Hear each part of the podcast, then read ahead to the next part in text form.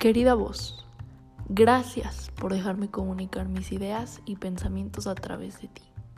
Aunque a veces sea difícil transmitir mis ideas por la entonación con la que las digo, siempre logro darme a entender con las demás personas.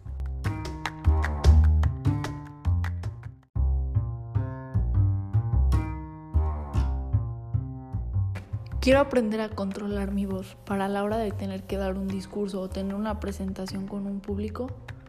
Quiero llegar a traer toda su atención y poderles transmitir algo valioso y que las personas sientan que en realidad valió la pena su tiempo invertido escuchándome. Quiero que mis emociones se queden a un lado al momento de estar hablando y que no me ganen los nervios para que mi voz tenga una buena tonalidad y así poder tener una mejor presentación. Ojalá y nunca pierda mi valiosa voz.